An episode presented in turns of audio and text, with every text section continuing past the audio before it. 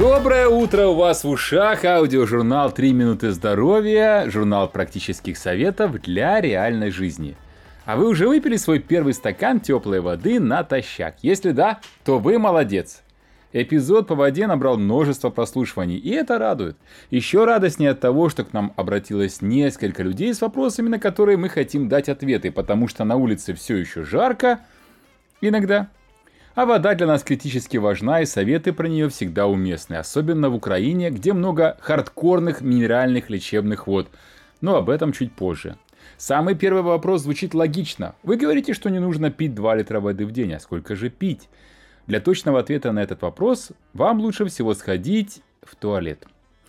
Так как мы с вами про здоровье, то нам нечего стесняться некоторых слов в нашем подкасте, правда? Так вот, наилучшим показателем того, получает ли организм достаточное количество жидкости, является цвет мочи. Если она темно-желтого цвета, велика вероятность того, что организм получает недостаточное количество воды.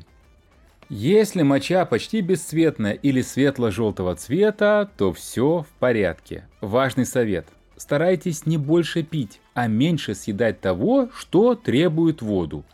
И еще одно. Не запивайте еду. Если вы будете запивать еду, вы будете ее больше есть.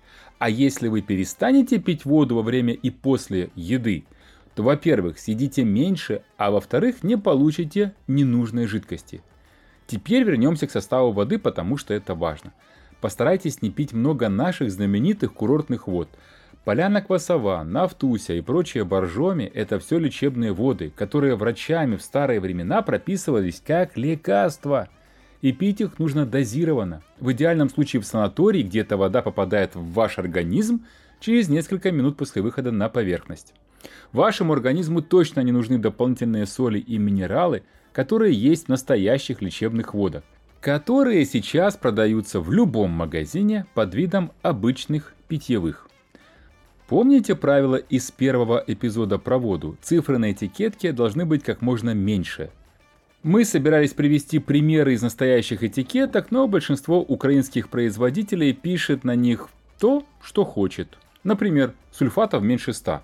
Это вообще-то от 0 до 99 разброс в 100 раз. Поэтому сегодня обойдемся без примеров. Итак, практические советы этого выпуска. Едим здоровую еду, которую не надо запивать водой – После еды не пьем как можно дольше, ну хотя бы полчаса, а лучше час. Не пьем лечебную воду и следим за цветом того, что выходит из нас. На сегодня у нас все. Хороших выходных. Услышимся в понедельник утром.